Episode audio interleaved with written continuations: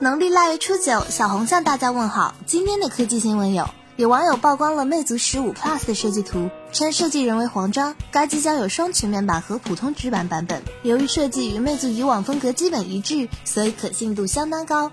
另有消息称，十五 Plus 定位高端旗舰，极有可能冲击四千五百元档位。三星正式发出邀请，定于二月二十五日举办 Galaxy Unpacked 活动，海报上出现了大大的数字九。从侧面确认了三星将当天发布 Galaxy S9，而活动的主打亮点相机新概念，则说明 S9 拥有优秀的成像能力。看来小米想要抢八四五的首发，得抓紧了啊！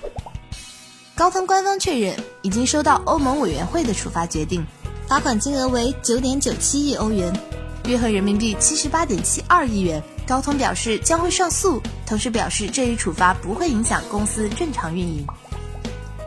在高通中国技术与合作峰会上，OPPO CEO 陈明勇透露，公司将很快进入日本和欧洲市场。看来第三世界国家的市场已经无法容下蓝绿大厂的野心了。外媒报道，法拉第未来的人力资源主管皮特森从公司辞职的当天，全体员工收到了一封内部邮件，称对那些丧失热情和传播负面情绪的人零容忍。没想到这么快，贾老板就开始整肃军心了。外媒报道，游戏加密程序 Denuvo 5.0上线了。由于在4.8的基础上添加了大量的新内容，所以直接跳过4.9发布5.0。5.0大大增加了破解的难度，延长了游戏的销售周期。只是不知道会不会被零被打脸。